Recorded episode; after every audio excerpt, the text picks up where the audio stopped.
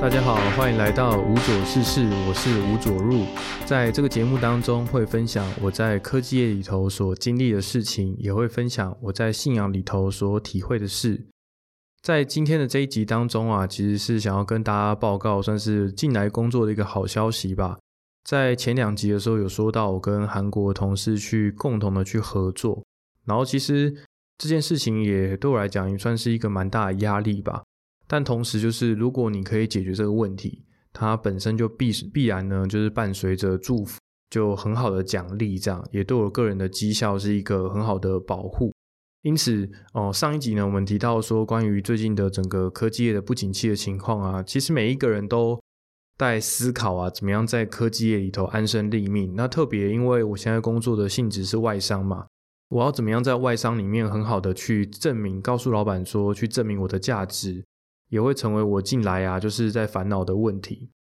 甚至是跟我一起同部门的同事，然后我们平常做的工作内容就很相似嘛，然后平常都是透过互相合作啊、讨论的方式来解决问题。但是到了这个很现实的状况，其实私底下我们也会去交流说，哎，你会什么样的东西，然后我会什么样的东西，那么我们怎么样在科技业里头啊，就是去求生存啊？我觉得这一块也是我们私底下在聊天啊、吃饭的时候。很常去交流，以及我们很烦恼的事情，这样。当然呢，就因为哦，之前这个韩国同事所交给我这一个任务啊，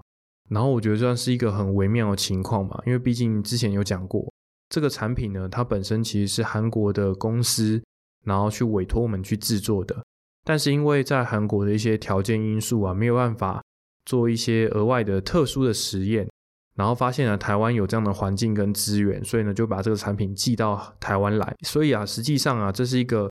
由韩国同事去接洽的工作内容，但是执行方嘛却变成我，所以就变成说，本来应该是这个客户要去盯这个韩国同事，但是啊，就变成韩国同事又变变相的呢来去盯我去做这件事情，这样。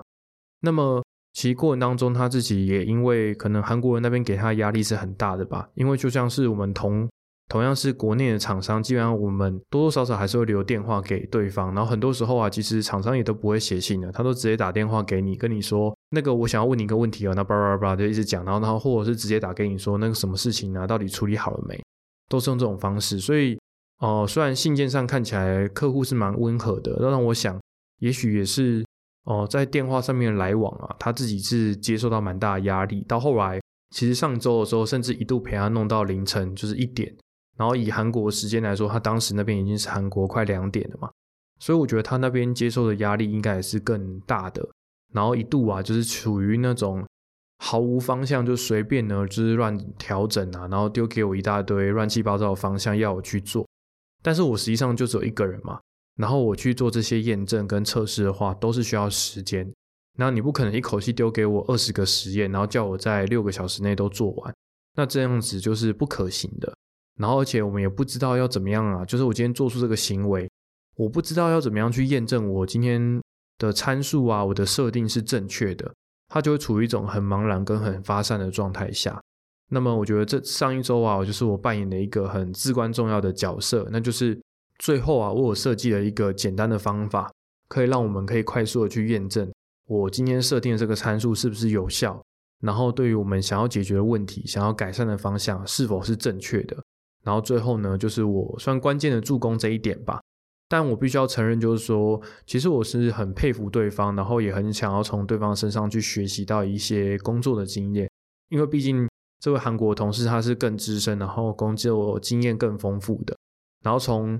前几周的这个合作来说啊，其实我是觉得他是很强，然后很有实力的。那只是苦于呢，因为他把产品寄来台湾嘛，坦白讲，他手上是没有任何这个没有这个客户的产品的。他唯一能做的都是透过一些简单的参数设定去思考，说可能往某个方向调整啊，问题就会变就会改善吧。那就这样很发散的去丢。但是我觉得我自己是一个比较喜欢分析的人，所以。当他很焦急的时候，甚至一直逼我说：“不行，你今天就一定要解决，甚至是加钱啊，然后加花更多的时间成本跟金钱成本啊，都一定要拜托呢。这个我们合作的实验室一定要让我们在这个合作实验室当中把事情解决掉。”但是我自己的想法就是说，你当下你已经毫无头绪，然后也不知道该怎么做了，为什么不这个停下脚步，然后也缓一缓？那对方实验室他们也时间到要下班了嘛？那我们应该回去花更多时间去分析，然后跟思考怎样解决这个问题。这样下一次我们再来做调整跟测试的时候，才会更有帮助。这样，所以我尝试想要去沟通，但对方可能因为压力的关系，就是用蛮情绪化的方式来反应的。但是我觉得我自己的个性跟想法就是说，我没有想要为你的情绪买单，因为毕竟今天造成这个结果也不是我的错。那我的心情、我的态度、我的立场也都是很想要把它赶快把问题解决掉嘛，并不是我今天无条件的丢秀二四个小时、四八个小时啊，完全不睡觉陪你去做这个问题就会能够成功。我自己比较倾向的是，我们更冷静的从不同的角度去剖析问题，然后去试试看其他的可能性。那果然的，其实最后我找到，就像我前面提的一个简单的可以去测试的方法。那当然，这个测试的方法它可能没办法代表啊，实际上上场啊去表现的状态，但是呢，却能够让我们去了解到，我们今天做这个设定，它的表现是好还是坏。那我们可以快速的去筛选出呢，我们觉得比较表现比较好的一些设定跟演算法。那借此啊，当我们实际上去测试的时候啊，果然的那一天。我并不需要等到最晚呐，晚上呢这个实验室关门之前啊，我大概下午三点多啊就已经测试完成，确定啊我们都通过了所有的测项，然后并且啊就是算是认证成功吧。哦，对方也韩国同事也是蛮感激我的，然后我对我个人而言也是哦我自己达成了一个蛮不错的绩效，加上因为其实跨国分公司之间有时候会有一些没有信任感，因为毕竟可能韩国他们有接到一些很大的客户。那这边的话，我们有的这些客户是比较小的，所以彼此之间也会有一些竞争跟比较意识。但是因为有这一次的这个合作机会吧，所以其实韩国分公司那边的算是 PM 的角色，他也很开心说啊，真的是我们第一次啊，有韩国跟台湾一起完成了这个 tuning，然后真的是一个很特别的经验，然后一个很棒的成就这样。那希望以后有更多的合作的机会。所以这个信件里面呢，我觉得光是英文啊，写起来就超级浮夸的。一度我以为说，哇，我是完成了什么前所未有的成就嘛，然后好像我真的是做了一个很关键的贡献一样。就是我有点讶异，就是我都不觉得我有做的这么重要。因为对我来讲，其实今天虽然是韩国来的产品，但是我平常的工作内容大致上就是这些东西。那我只是说我今天针对这个韩国客户提出的需求。去做一些克制化，或者去做一些特殊的实验，仅此而已。我不觉得说它是一件多了不起的事情，也或者说它是一个多艰巨的事情吧。所以我觉得也是从之前的工作一路过来之后啊，让我自己蛮懂得去调整自己的心态的，以及在职场当中当面临压力的时候，我也会去思考说要怎么样去更快的调顺调整自己。而且我觉得加上我自己的一个很大的。职场历练过来之后的特性跟能力吧，我拒绝啊，就是为别人的情绪买单。因为即使是上一份工作啊，有的时候主管他们就是像是宣泄情绪一样的，会突然间把很多难听的话，然后用很大音量去责备你说啊，之前都在干嘛啊？你怎么会做出这个结果啊？是谁教你的？怎么会搞成这样？就放放大分贝，然后不断的来责备我们。可是实际上状况就是说，今天为什么这个状这个东西只做到了九十趴？这个九十趴好歹也是我过去两周、三周的时间，不断的每天努力拼命之后，最后做出九十趴的成果的。所以哦，从我的角度来讲，我是拼尽全力，然后用我的专业去解决这些问题。但是呢，你今天只是觉得这个时程表你不满意，然后你觉得啊，为什么这个事情到了今天还没有做完？所以你只是想要发发你的牢骚，但是从我的角度来讲，我没有做错任何事情。所以啊，即使你再怎么样生气，再怎么样情绪化的去责备我、否定我所做的一切，但实际状况就是，我不觉得我有错啊，所以我不需要为你的情绪买单。那像这一次韩国的同事也是一样，其实过程当中他也试图要把他很多他承受压力想要转嫁在我身上。但现实的状况就是说，我不需要长远来讲，我不太会需要一直频繁的跟韩国这些客户去沟通。那另外就是，其实我们已经花很短的时间去完成这个任务了，因为光是我们去租借别人的实验室啊，总共啊从无到有，只花了五次，我们就花了五个工作天呢，我们就把这件事情全部搞定了。而且啊，第一天的时候啊，连那个硬体的配置啊设定都是错误的，所以我们第一天测量完之后带回家那些数据啊跟记录档啊，完全都没有任何的分析价值，只能隔天呢摸摸鼻子再改一个东西，然后重新抓一份这个分析档回来，才能够做进一步的去调整。所以其实前面也浪费了一整天。在做一个没有意义的事情，然后甚至到了第三次测试的时候，我们才确认一些所有的测试细节、法规的内容，然后可以专注在演算法这一块。那前期两个工作天里面啊，有很太多搞乌龙的地方了，浪费了我们太多时间，所以我都觉得说，我们已经是用最短的时间尽可能去完成这件事情了。然后我也不觉得说我的工作态度啊或者效率有什么不好的地方，而且加上可能客户要求又。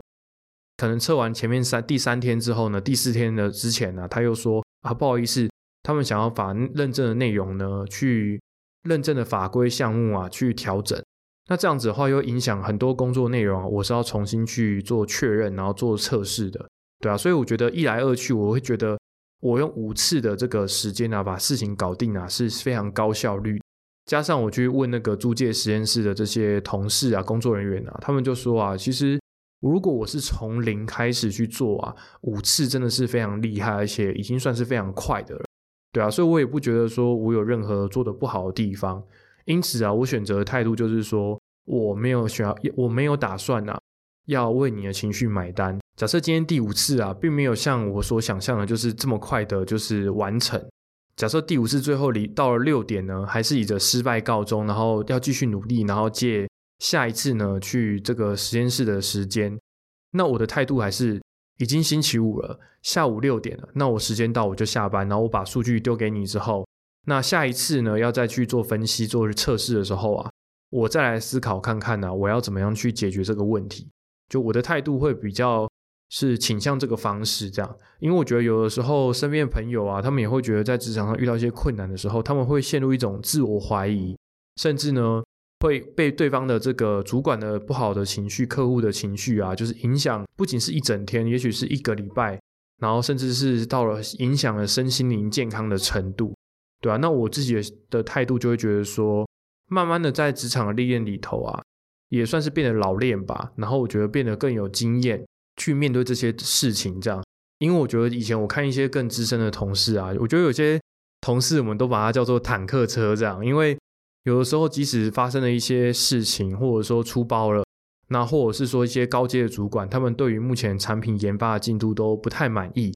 但是这些啊，我们称为坦克的这个同事啊，他们都会去会议上啊，把所有的伤害啊、谩骂啊，全部都招揽到自己的身上来。但是啊，就像我说的，他完全不为那些人的情绪买单，所以。等到会议结束之后呢，他也是就回复平常心跟我们说：“哎，走啊，我们去吃饭吧。等下要干嘛？哎，周末要去做什么啊？然后我周末要带小孩去玩呐。我等下要去这个接小孩啊，等等。就是心情上他调试很快。那当然呢，就是我现在是没办法做到他这个境界。我觉得这个境界有点太自虐了，而且实际上啊，那种很多客户啊，然后跨部门的会议啊，真的是有很多很凶狠的人。”那种骂脏话，然后人身攻击啊，一定是小 case 的这样。那有的时候还有很多勾心斗角啊，甚至是他会花很多时间去挑你的语病。就比如说你今天这个事情到今天为止没有做好，他就会开始问你说：“请，请你说出你昨天做了什么，然后前天做了什么。”然后比如说你今天讲说我昨天是做什么什么，那他可能就会指引你说：“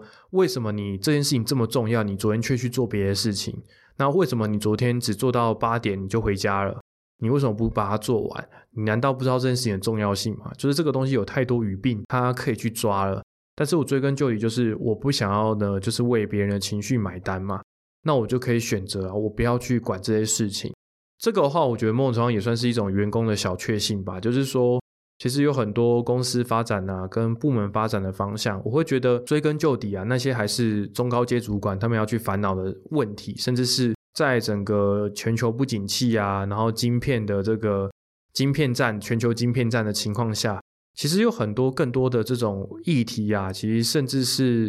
哦 CEO 啊，然后执行长啊，他们要去烦恼的问题，根本就不是我这个公司里面的小虾米我要去担心的。因此，我觉得当你处于这样子的层级的时候，我会更觉得是说，第一个就是你要保有你的竞争性跟价值，这样子，即使你现在所拥有的这份工作跟职位真的就被 fire 掉了或失去了，但是你在市场上是有竞争性的，那迟早啊，你还是可以找到属于你的位置。这个我觉得是第一个，就是你要保有你的价值性。那第二个，我觉得是做好你自己该做的事情。因为我觉得，身为工程师，其实很多时候我们要去面对，就是对于工程上的内容。那这些工程这些内工程上的这些内容啊，往往就是呃，到底是 pass 还是 fail，它到底是有效果没效果？我觉得东西是我们要用很诚实的状态去面对的。那当然呢，有的时候客户会提出一些无理的要求啊，就像我前几集讲的这个玩笑话，就是我常会开玩笑嘛，这个手机的飞行模式不会飞嘛。这个手机如果开飞行模式，手机往空中丢起来啊，手机不会飞起来嘛，就会掉在地上摔坏了嘛。所以其实当然会遇到一些，就是以着现在的架构，甚至我们现有的功能，就是做不到的东西。这个也是我们要去很好的去沟通，而且要很诚实的去呈现，就不应该用太情绪化或天马行空的方式去跟客户沟通，然后最后搞得没有办法下装，甚至是就把事情变得很难看，而且甚至是说谎。我觉得这个都有违背啊，就是我身为一个工程师的操守，算是进来啊。我觉得哦，面对整个职业的发展啊，全球变化之后，我自己总结一个自己的工作心得，这样对啊。我也是在每一次遇到这些问题的时候，当下可能会觉得哇，天哪，这么困难的问题，然后这么没有头绪的问题，真的能够做到吗？但是追根究底，最后花了两三个月是时间，最后终于做到，然后甚至解决的时候啊。就我们有时候都会开玩笑或互相称呼对方啊，就像这个整人专家当中，他会拿一个镜子照着自己说：“你果然呐是玉树临风的整人专家。”那我觉得同样的也是，就是也会在解决这些困难问题之后啊，我们也会称赞同事说：“你果然呐是玉树临风的工程师。”这样，所以我觉得经历很多的辛苦跟挑战之后啊，我觉得不妨偶尔有的时候也好好的肯定自己。去肯定自己所付出的东西，不论别人怎么样去批评啊，去这样子可能是酸言酸语啊，但是我觉得终究啊，还是在每一次经历困难之后啊，啊，过去有多么困难的事情，我还是都得胜，也都克服了，那我不得不佩服自己，然后甚至呢，也好好的慰劳自己啊，然后称赞自己吧。如果没有别人可以称赞自己的话，就由我啊自己来称赞自己吧，就不妨啊用这个方式来做做看吧。那我是带着这样的想法，然后在经历上一周的这个韩国客户的任务之后，终于顺利的落下帷幕了。所以我也很想要跟自己说：哇，你果然呐，就是一个玉树临风的工程师。那加上我觉得在工程的领域当中的挑战啊，就是在全球这个变动里头，你要怎么样让自己不被裁员啊、淘汰啊？其实我觉得这就是工程师最大的困难跟哲学，就是你要不断的与时俱进。如果你本身的个性是会去抗拒学习新的东西，或是对于要把自己很熟悉的技能完全舍弃掉，从头开始学一个崭新的东西，是很抗拒的。那我的确就会说，也许这样的人他的个性跟特质啊，就是比较不太适合工程师的。因为毕竟，假设我今天是做传统手机的人，突然间今天要做智慧型手机。然后今天是从做传统的汽油车、机械动力车的人，现在要做这种油电车或电动车，你不可能说你在面临全新的科技的时候，你还要去坚持你固有的那些知识跟习惯的那些理论。那的确啊，有些东西是可以传承的，但是那些不合时宜的东西啊，自己要果断的淘汰掉啊，这样你才有办法继续前进。否则总有一天呢，也会被你自己自我限制住啊，然后很快呢。甚至会被整个大环境啊，就是所淘汰，这样算是我觉得进来的这个上一周的整个工作啊，然后甚至跟同事之间交流之后，我自己的一个蛮深的这个心情的这样。好的，那进入今天的这个圣经的环节，今天圣经呢想要跟大家分享的是罗马书的五章三到五节。那我先来念一下这个经文，这个经文当中，使徒保罗说啊，不但如此，就是在患难中也是欢欢喜喜的。因为知道患难生忍耐，忍耐生老练，老练生盼望，盼望不至于羞耻，因为所赐给我们的圣灵将神的爱浇灌在我们的心里。这段圣经当中啊，就是使徒保罗去说啊，虽然现实中有很多的困难嘛，但是我们到底要用什么方式去面对呢？在这样的困难跟患难当中啊，我们并不是要用愁眉苦脸的方式去面对生活，而是啊。在不断的经历困难、忍耐过程当中，要变得更加老练，最终呢，要带着盼望啊，不断的去前进。而且我们也不要觉得说这样子的处世之道啊，生活方式好像是很丢脸的，因为神啊总是与我们同在，然后恩典啊是足够我们去用，爱也是足够的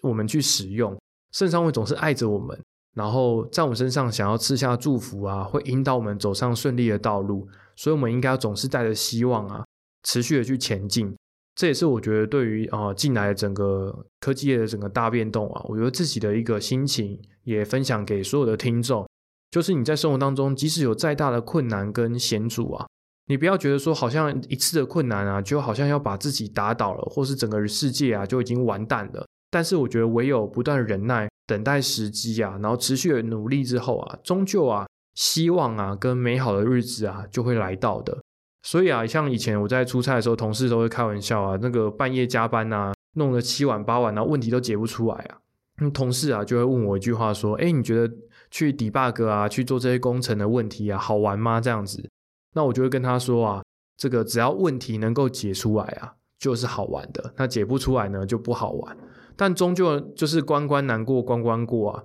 终究啊，一些我们每天下班之后啊，觉得哇天呐，我已经用尽我所有的方法了，这个问题已经无解了。但是往往啊，真的是不知道什么，这个隔天进公司之前，又会想到新的灵感跟方法去解决这个问题。那持之以恒呢？如果一次行不通的话，两次行不通的话呢？这个在上一季的时候我们有讲过啊，一次行不通的时候呢，就一个礼拜这样。所以呢，花一个礼拜时间呢，往往这些问题啊都会得到突破性的进展。也许是呢，舍弃了原本的方向，然后或者是这个问题啊，就很快的就被完全的、彻底的去解决掉。对啊，所以我觉得这是从工程师的角度来讲，我们不断去解决问题的方法跟切入的角度啊，这个我觉得是算从工作过程当中给我自己一个蛮大人生的态度，也让我在面对一些人生挑战的时候啊，我不会觉得过度的恐慌跟恐惧。而是知道说啊，虽然今天睡前我还是没办法解决这个问题，但是只要我持续的努力啊，然后把所有的可能性一一的排除啊，终究呢会被我找到那个能够解决问题、持续前进的方法的。那因此呢，今天就把这个罗马书的经文分享给所有的听众，希望呢也这个经文呢也可以帮助大家在困难呐跟人生的这个低谷当中的时候，拥有盼望跟希望，持续的前进的。相信啊，大家持续的去前进，持续去做的话，终究啊，美好的日子跟希望呢会来临的。而且总有一天，你也会为了你自己过去所付出的、所持续去耕耘的一切啊，而感到开心，甚至呢，发出真心的喝彩，可以称呼自己啊，你果然是啊，玉树临风的超级大师的。那以上呢就是这一集的内容了。那我是吴佐入，如果喜欢这个节目或对今天的节目有任何的感想的话，欢迎在各种社群平台以及 Podcast 的留言当中留下好评，来跟我进行互动哦。那我们就下集再见喽，拜拜。